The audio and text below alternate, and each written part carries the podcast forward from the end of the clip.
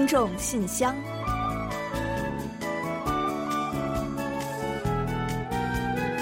分享最新动态，聆听您的心声。听众朋友们好，我是李璐，欢迎您收听《听众信箱》节目。听众朋友大家好，我是婉玲，很高兴呢又时隔一周跟大家相会在这里了。原本呢，按照正常的开学日期啊，孩子们应该已经是开学一个多月了、啊可不是吗。但是呢，一场疫情把一切都打乱了，嗯开学日期啊也是一延再延。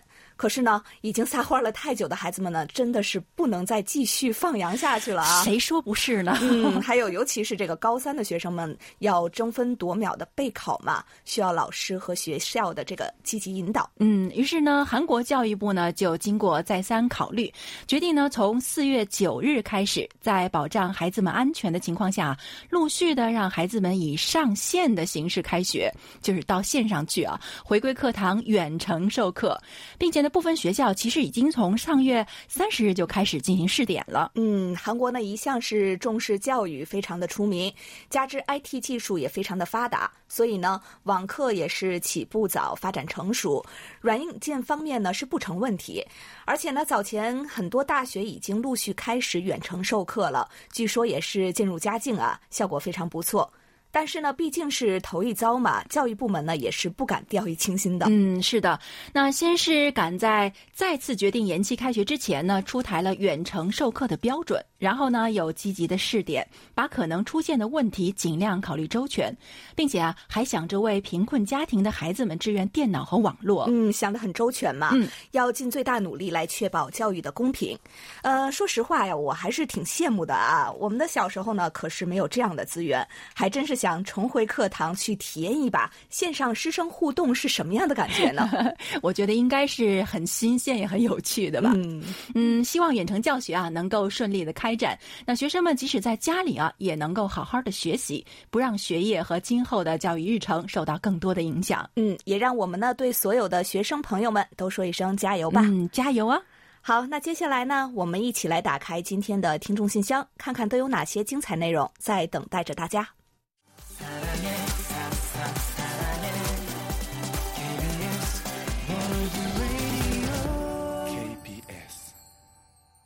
好的，欢迎回来。您现在正在收听的是韩国国际广播电台的听众信箱节目。接下来呢，为您预报一下今天节目将播出的主要内容。本期节目呢，依然还是有韩广动态、来信选读，还有生日祝福等几个小栏目。在生日祝福栏目中啊，我们将一起分享一段楚昌荣听友提供的人生感言。另外，在生活的发现栏目中，我们要为您介绍的是张艳秋听友提供的口腔小常识，带您一起认识一下牙结石是如何形成的，又有什么治疗方法。本月的专题讨论话题，请您聊一聊对传染病大流行有何看法？有问必答回答的是印度悉达多听友提出的有关韩国政党的问题。在节目最后的点歌台栏目呢，播放的是卢焕丽听友点播的一首歌曲。好了，节目呢我们就先预告到这儿，欢迎您继续收听。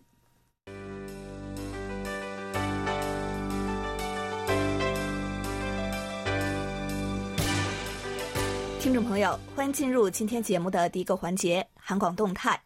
本期节目呢，我们没有什么最新的动态要和大家分享。不过呢，还是再提醒各位听友一下，三月份呢，我们进行了节目改版。如果您有任何的建议或者意见，都可以随时向我们提出来。我们呢会静候大家积极反馈您的收听感想。当然呢，我们也欢迎大家就改版之外的事项畅所欲言，与我们积极互动和交流。另外啊，大家也别忘了，在节目的尾声，我们还将揭晓本期获奖听友的名单。所以呢，不要走开，跟随我们，先去了解更多更精彩的内容吧。好的，下面呢，我们就准备进入下一个板块，介绍今天的听众来信。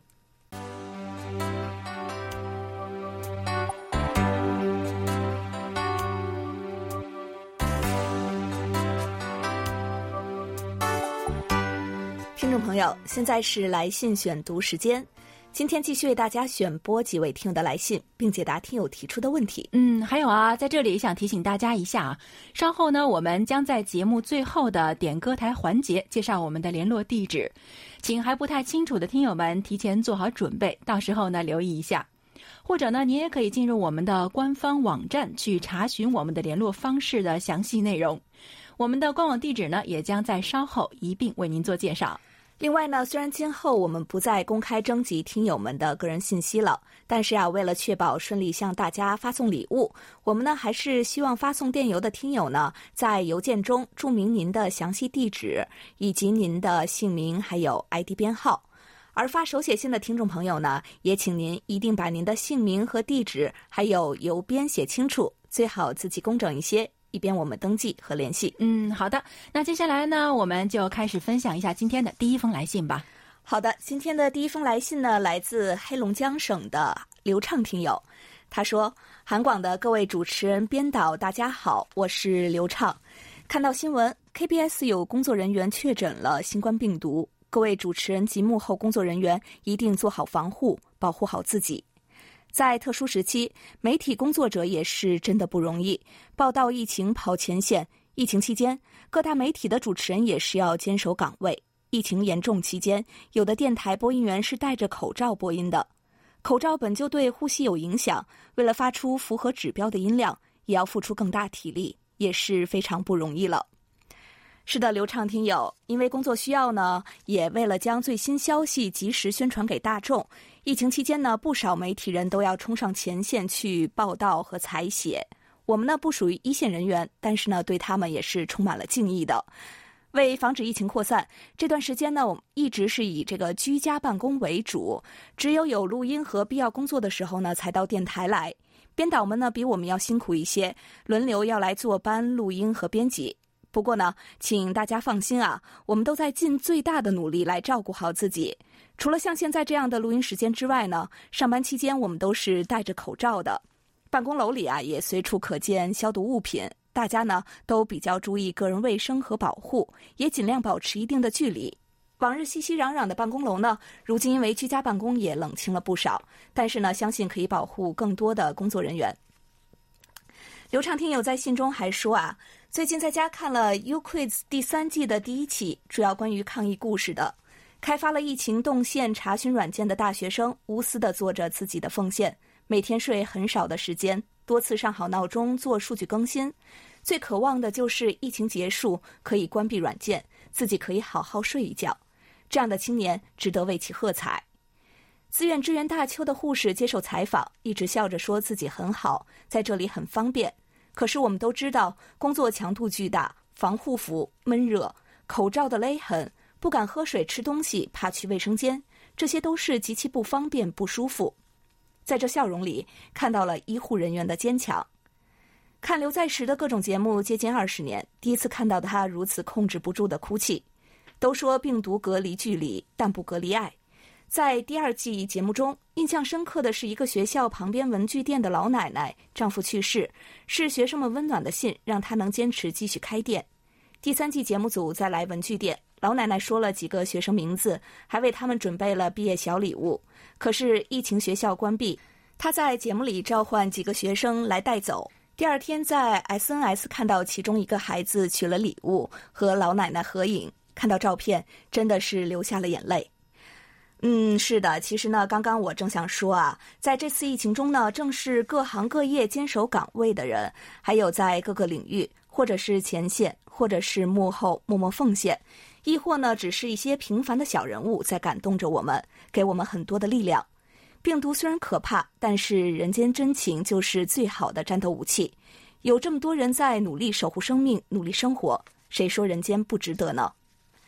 刘畅听友最后还说，写这封信的时候看到韩国首次新增感染人数降到两位数，相信多方共同努力，战胜疫情的日子指日可待。是的，作为万万千千小人物中的一员，就让我们呢一同努力去做好自己分内的事情，就是在为抗击疫情做着贡献。在此呢，也为所有勇敢生活的人们点个赞，相信我们一定行。好的，感谢流畅听友。其实最近一段时间啊，像流畅听友一样呢，有不少听友都陆续来信，对韩国的新冠疫情表示关注，也提醒我们大家要注意防护。广东省张培强听友来信说：“韩广中文组的各位编播，你们好，你们寄给我的礼品已经收到了，谢谢。圆珠笔我很喜欢。最近疫情开始蔓延，你们一定要保护好自己。”我觉得韩国拍摄的电影《传染病》跟目前的情况有些相似。我们珠海呢，目前疫情相对有所控制了，复工复产也在进行中。最近的确诊病例呢，主要是境外输入。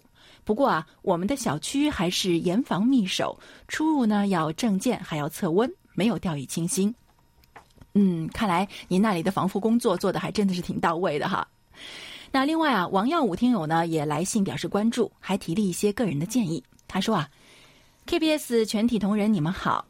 近来中国的新冠病毒疫情得到了基本控制，希望韩国也能够早日得到控制。在疫情期间，韩国的政要应该提高警惕，对医疗用品、药品还有食品、日用品等加强监管，特别是与疫情救治有关的用品要加强管控。现在有一些国家拦截他国的救灾物资，还有一些不法分子盗取救灾物品。建议韩国政府和民众都提高警惕，防范一些不法分子的破坏活动。最后，祝大家工作顺利，身体健康，团结一致，战胜疫情。嗯，好的，感谢二位听友的关心和鼓励啊。其实呢，通过一些媒体的介绍啊，大家都可以了解到，韩国在疫情防控方面呢，做的还是比较可圈可点的。在疫情爆发以来呢，韩国主要采取跟踪、测试、治疗的三步法则：不封城、不停工，普通的市民呢是还可以正常生活的，也没有出现任何囤货啊、抢购的情况。与此同时呢，抗疫工作也取得了显著的成效。抗疫过程与经验呢，也被各国称道，并且呢，纷纷去效仿和学习。还有啊，最近呢，是随着这个欧美国家相继爆发更严重的疫情，韩国政府呢也没有丝毫的松懈，并且呢，开始采取一系列更严格的入境检查措施。政府还决定呢，从四月一日零点起呢，所有的入境人员呢，不分国籍啊，一律都要隔离两周。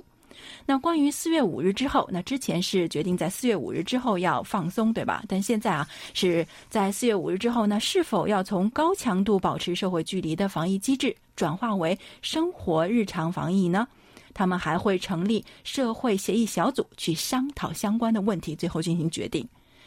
由于政府防疫呢非常有力呢，所以啊有调查就显示了，有八成的韩国民众认为政府在防治新冠肺炎疫情上呢应对水平是高于其他国家的，所以呢纷纷为政府点赞。因此啊，对于抗疫战争的胜利啊，韩国人民呢是有信心的。所以呢，感谢各位听友的关心，也感谢各位的支持。在这里呢，就让我们借用中国朋友经常说的那句话。众志成城，只要大家齐心协力，就一定能打赢这场全球战役。嗯，好的，感谢王耀武和张培强两位听友。接下来呢，我来介绍一下天津市李健听友的一封来信。他说：“尊敬的 KBS 中文组全体成员，以及我们的两位主持人，还有金博兄、汉斌兄，各位好。”在开始今天话题之前，应该是在前天吧，我收到了韩广给我邮寄来的热心听众奖品 ——LG 无线光学鼠标。这种鼠标我很喜欢，非常感谢。同时，收听证明卡这次是由婉玲来写的。通过字体，我应该能猜出来，婉玲应该是一位非常漂亮的主持人。真的吗？哇，好让人开心呢！您说的没错啊，这个都说字如其人嘛。我身边呢，的确是坐着一位美女的，而且呢，平时啊，我们都会亲切的称她为大美女的啊。对的，如果不加大，我就装作没听见。而且呢，李健听友，您不觉得吗？婉玲其实这个名字也是非常的有诗意的。没错，没错，就是名如其人。哎呦，哎呦，真是再说下去。我们婉玲倒是挺有担当的，李洛会替我不好意思了，对我有点不好意思了。总之呢，听友喜欢我们就是特别的开心。对呀，非常感谢。嗯，另外呢，这次的鼠标啊，我们还是要说一说的啊。这次鼠标礼物呢，我们可是专门挑选的红色来送给我们可爱的中国的听友们的。看到您说喜欢呢，真的是太开心了。李健听友呢在信中还说，顺便来说一下目前天津新冠肺炎的情况吧。天津已于前天新冠肺炎确诊人数全部归零，所有确诊患者已经全部治愈出院了。嗯，真的是非常好的消息啊！而且呢，通过您最近的几封来信呢，我们得知天津的形势一步步在好转。首先呢是新增患者清零，然后呢是患者全部出院。但愿呢不会再有复发了。春夏季节呢马上就要来临了，希望到时候呢疫情能够彻底的好转。李健听友还说啊，今天呢聊一个关于外防输入的话题吧。听到这样的消息，大家是不是觉得很高兴了？总算是确诊病例已经清零了。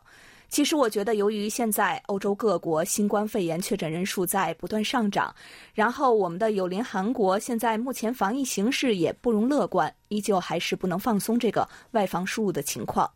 各路的边境口岸依旧是对欧洲地区国家来的。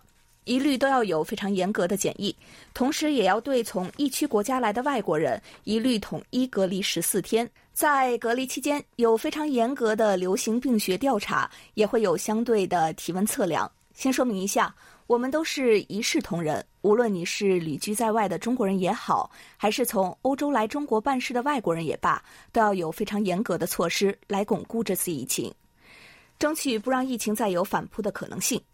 对了。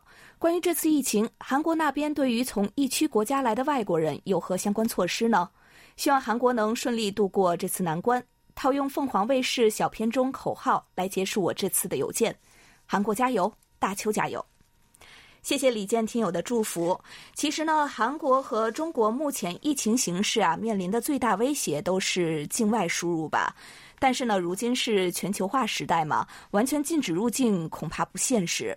因此呢，韩国政府也采取了较为严格的措施，包括呢，从四月一号开始，所有入境者需进行十四天的隔离，也是不分国籍的，包括韩国本国人在内，并且呢，为居家隔离者提供专用的交通工具送返回家，尽最大努力呢，切断他们和外界的接触。而且呢，对违规者会适用严格的法律应对措施，严格进行监督和管理。违规者呢，也是要被严厉追责的。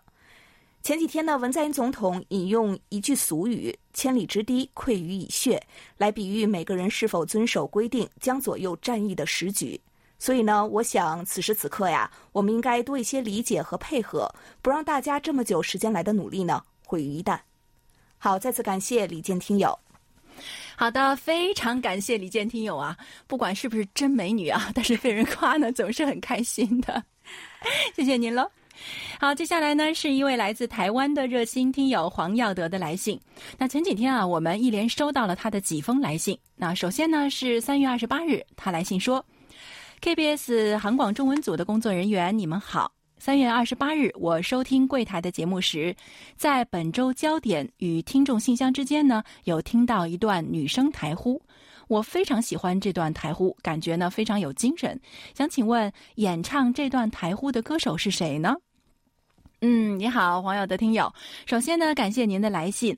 收到您的信之后啊，我们就专门找那天的责编金博导播问了一下。啊，因为其实我们韩广呢是请各路韩流歌星录了好几个版本的台呼了，所以呢他就特意给我们查了一下，确定您那天听到的台呼呢是由 Twice 演唱的，是不是很惊喜啊？好像您很喜欢这个女团的。那其实我们都知道，黄友的听友呢是非常喜欢韩流歌曲的，那他也是韩流冲击波的忠实听友。三月二十九日呢，还写了一封信给主持人朴龙君和边丽华。那封信呢，我们已经转交给了二位主持人。我掐指一算啊，哎，总觉着他们在明天的《韩流冲击波》节目中会亲自跟你说感谢。不信您听一下哦。那当然呢，我们听众信箱啊也收到了黄耀德听友的来信。他说：“KBS 韩广中文组的李璐和婉玲二位主持人，你们好。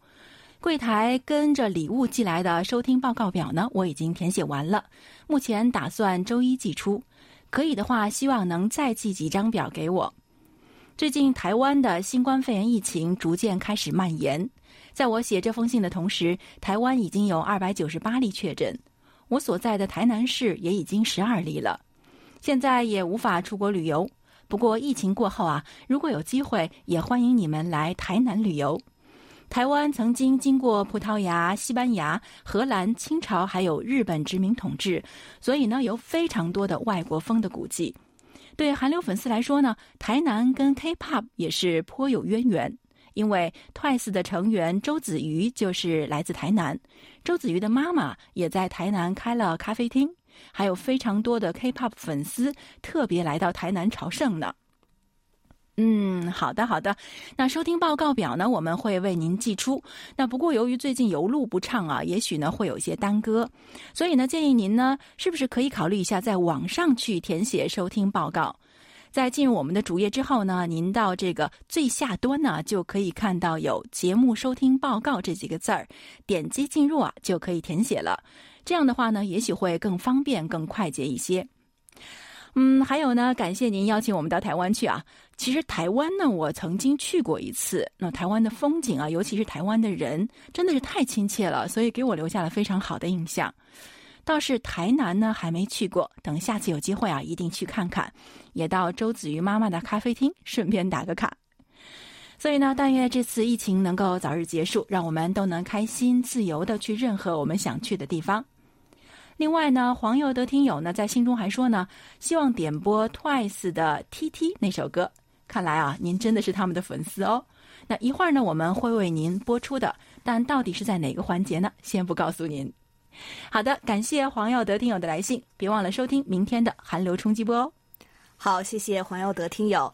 时间关系呢，今天的来信呀，就先介绍到这里。也感谢所有来信参与我们互动的所有的听众朋友们。下面呢，让我们一起来进入一周最甜蜜的单元——生日祝福，为下一周过生日的听众朋友们送去我们最美好的祝愿。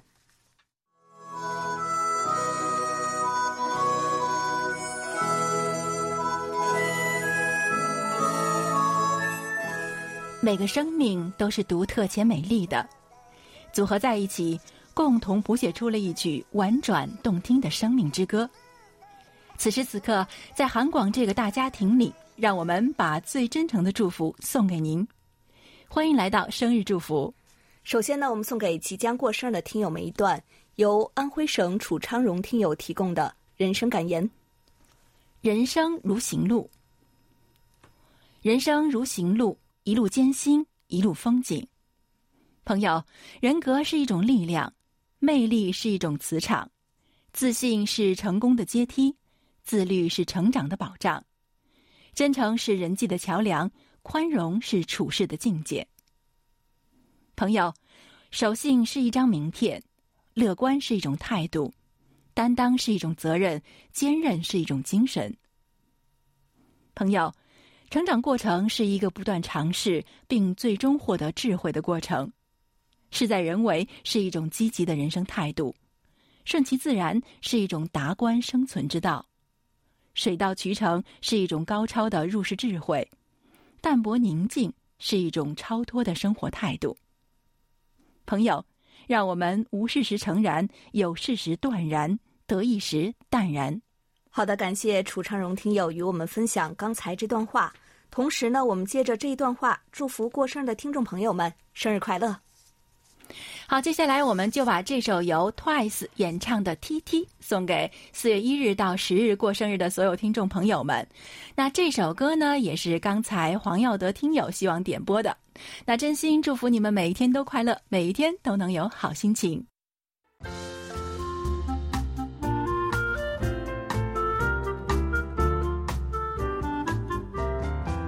生活中的点滴值得发现，生活中的小精彩无处不在。让我们做您的小助手，带您去了解生活中那些您不熟识的小窍门、小秘诀，给您的日常多一点温馨的提示。欢迎大家进入生活的发现。其实很多人呢都有过被牙结石困扰的经历。那么您有没有想过，这些令人生厌的牙结石是哪里来的呢？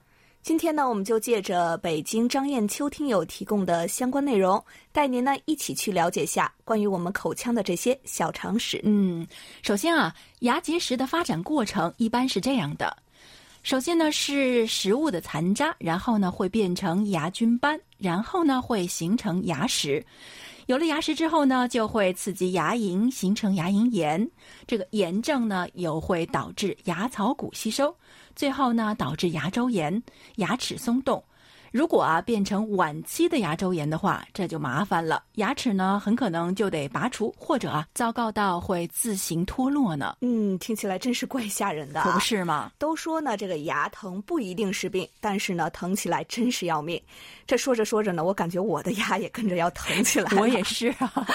该想想办法来对付一下牙结石问题了。下面呢，我们就说说牙结石的正确去除办法吧。嗯，首先呢，洗牙呢就是科学去除牙结石的最好的方法了。利用专门的洁牙仪器呢，将牙齿上的牙结石去除掉。那最常用的方法呢，就是超声波洗牙，利用这个高频率震荡，将附着在牙齿上的牙结石呢震碎，然后去除掉。然后呢，再结合抛光技术，使牙齿表面变得光滑，减小牙齿的敏感度，同时呢，使牙结石不再那么容易沉积在牙齿上。洗牙呢，可以有效去除牙结石，同时可减轻牙龈炎、牙周炎的炎症状况。因此呢，牙医建议我们最好是每年洗一到两次牙。嗯，但是呢，洗牙是可以去掉牙结石，可是有人就很担心了哈。那如果洗完牙之后呢，牙结石还会再长吗？这里啊，我们可以肯定的是呢，洗牙啊不是一劳永逸的，要定期的去洗牙才能维持长期的牙周健康。所以呢，刚刚我们说了一般呢是建议每半年到一年就去洗一次牙。另外呢，要注意的是啊，洗完牙后一定还要认真刷牙，因为如果刷牙不彻底，牙齿洗得再干净，牙结石呢还是会重新长回来的。嗯，所以呢，我们每天把牙刷好呢，就会减少很多牙病的苦恼了。此外呢，还有人担心啊，洗牙之后呢，会不会使牙缝变大了呢？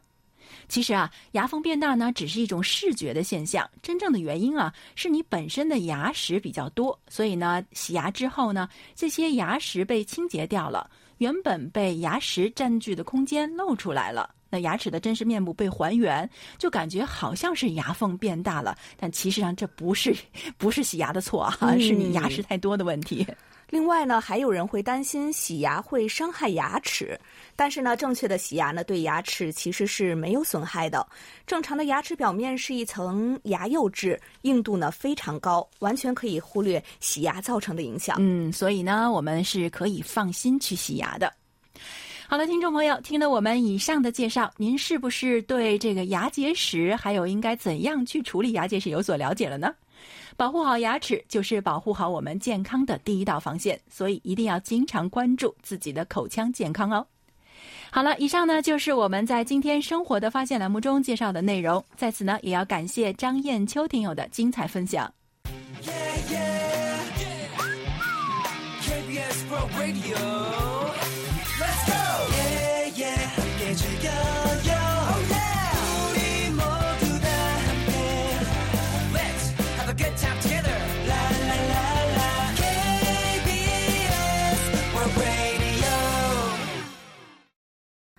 好的，欢迎回来，这里呢是韩国国际广播电台的听众信箱节目。刚刚呢，婉玲在回复黄耀德听友的提问的时候呢，提到了我们呢邀请几位韩国流行歌手为我们录制了几段精彩的台呼 logo。那刚才呢，大家听到的就是来自韩国男团 The Boys 的精彩呈现，希望大家呢能够喜欢。下面呢，我们就一起进入今天的专题讨论环节吧。首先呢，还是强烈呼吁广大听众朋友们多多来信，参与一下五月份话题如何改善高危职业待遇的讨论。嗯，五月份讨论话题的具体内容是这样子的：护士、消防员和警察等等啊，都是常常需要冒着生命危险去守护安全和正义，但是相对来说啊，付出与所得不是很成正比的职业群体。您认为应该如何改善这些高危且富有正义感的职业的不良处境，提高他们的待遇？如果刚刚您没有听清楚我们的话题预报的话，可以到我们的官网上去找到专题讨论板块进行查阅的。欢迎大家多多参与每月的话题讨论，畅所欲言。幸运的听友们是可以获得奖品的哦。接下来呢，再来介绍一下本月的话题吧：流感、冠状病毒、口蹄疫。禽流感等等传染病频频以更强姿态出现，并且随着全球化的加深而不断蔓延，直接危害着全球人类和生物的生存。不少专家学者对此提出了警告，还有人担心各种传染病会大流行，将对全球构成更大威胁。您对相关问题有何看法？接下来呢，我们就一起进入今天的专题讨论。首先呢，是辽宁省李洪武听友的观点。近一个时期，新冠肺炎的大流行又一次给全人类敲响了警钟。传染病是一种能够在人与人之间或者人与动物之间相互传播并且广泛流行的疾病。通常，这种疾病可借由直接接触已传染个体、感染者体液以及排泄物、感染者所污染到的物体传播。即通过空气传播、水源传播、食物传播、接触传播、土壤传播和粪口传播等。传染性是传染病与其他类别疾病的主要区别。传染病意味着病原体能够通过各种途径去传染给他人。当一种传染性疾病影响到一个广大的地理区域，就会称为大流行。纵观历史上发生的传染病大流行，除了直接造成重大的人员伤亡之外，还产生了很多严重后果和影响。很多国家因此借用政府的公权力，协助医疗体系严密控制这类疾病的发生以及后续发展，避免疫情扩大。这些传染病特称为法定传染病，在相关法律下，通常医师有义务按照疾病的分级，在指定的时间内或者以规范的流程对卫生主管机关进行通报。各种传染病因其特异的流行环节、特征以及不同的外界环境，预防目标也有很大的差异。在目前，绝大多数传染病只能以控制发病与预防流行为目标。极少数疾病由于条件成熟、措施有效，可以达到消除的要求；极个别的疾病在条件成熟的前提下，在世界各国协同努力下，可以达到消灭的目标。为了预防疾病、促进人类健康，人们期望对目前不易控制的疾病逐步得到控制，在此基础上才能迈向消除，最终才能达到消灭的目标。这个过程既是人类美好的理想，也是极其艰巨的历程。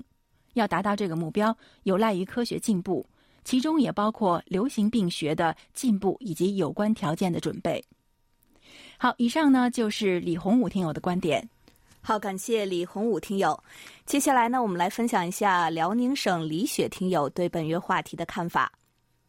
今年我们每个人都度过了最不平凡的一个春节。原本欢乐喜庆的节日，却笼罩出生命的威胁，举国上下都深陷恐慌和悲痛中。疫情造成最宏观的后果就是全民大隔离，导致了国民都受到巨大影响。在小小的病毒面前，显得人类是多么的渺小有限。这个春节，这场疫情一下把我们的生活按下了暂停键，让我们有机会从喧嚣和匆忙的脚步间停下来思考。渐渐看清生活和我们自己原来的样貌，这是一个怎样的时代？科学、高铁、航空、医学、移动通讯带给我们前所未有的便捷，然而我们却前所未有的没有确定感和安全感。日光之下，一切都是空虚，一切都是捕风，被一场疫情打回了我们未曾期望的原形。让我们珍惜这样的时间，一起来思考生命的意义。我们生怕受到疫情的感染，但其实病毒最大的根源来自于人性的贪婪和败坏。人类破坏了自然的和谐，破坏了动物之间的和谐，从而造成极大的灾难。深刻反思、警醒、自律，对生命更要有敬畏之心，对自然生态规律以及人民的生命财产安全尽心尽责保护和尊重。愿我们在日光之下，持守前行在佳美的脚踪当中。秉公行义，光亮人生，活出生命的真色彩、真意义。愿我们所遭遇的困境、苦尽甘来，都能成为我们宝贵的历练。愿我们携手共进，众志成城。好，以上是李雪听友的分享。好的，感谢两位听友对于五月专题发表见解。但愿我们的思考能够对预防、控制和消除传染病起到积极的作用。专题讨论就到这里，接下来我们进入下一个环节。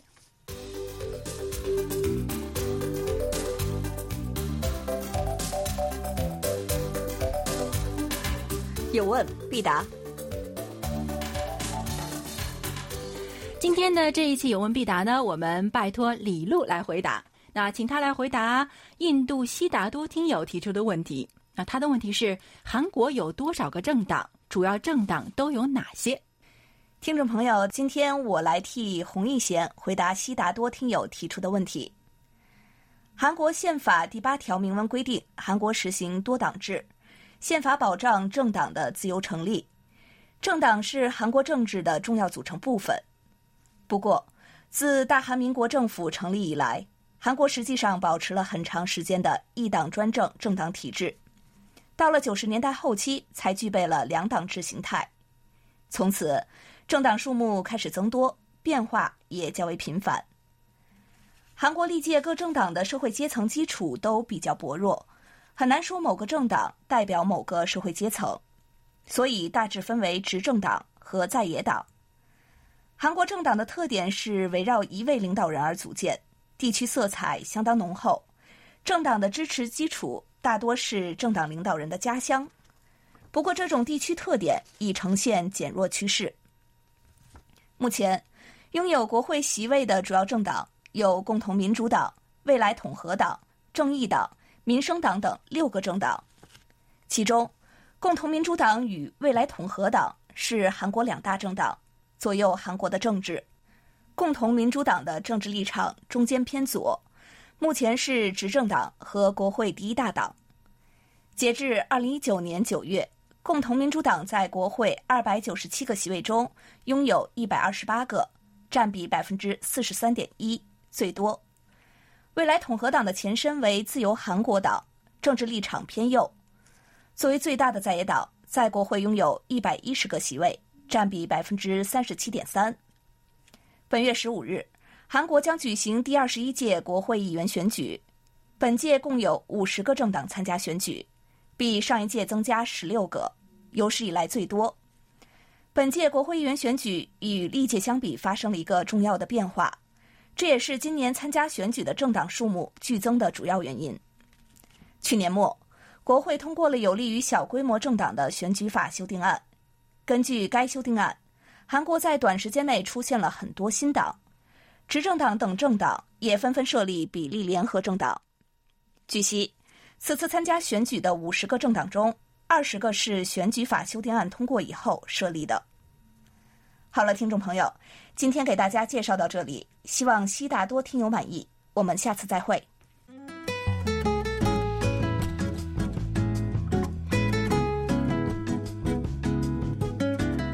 快随韩广一同关注韩国电影吧。在韩国电影《寄生虫》折桂奥斯卡四大奖项后，世界影迷的视线都集中到了韩国电影上。你也想赶上时尚吗？是否因错过某一部韩国电影而感到遗憾，或为不知从哪一部开始看起而迷茫？好，我们就给您揭晓答案。韩广已从二零一零年四月二十一日起，每周在官网介绍一部新的韩国电影预告片和其幕后花絮。在官网主页点击娱乐，进入韩影韩剧即可。还犹豫什么？不要再次留下遗憾啦！快和我们一同追赶流行吧！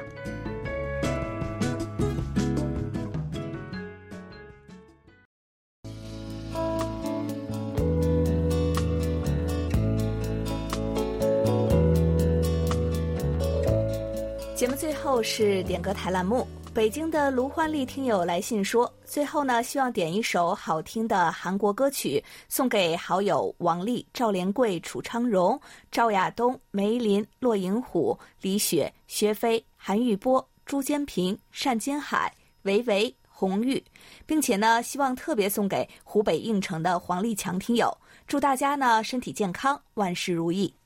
好，感谢卢焕丽听友点歌送祝福。那我们选了一首由乌龟演唱的《Bingo》，送给各位听友，特别是黄立强听友。希望大家啊，在这段特殊的日子里能够平安幸福。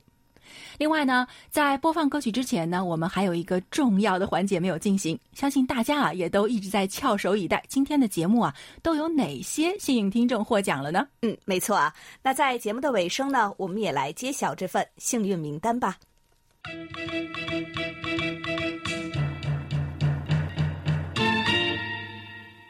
本期的幸运听众是广东省的张培强听友，热心听众是天津的王丽听友。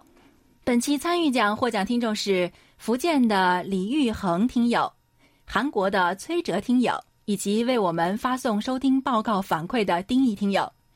恭喜以上获奖的所有听众朋友们！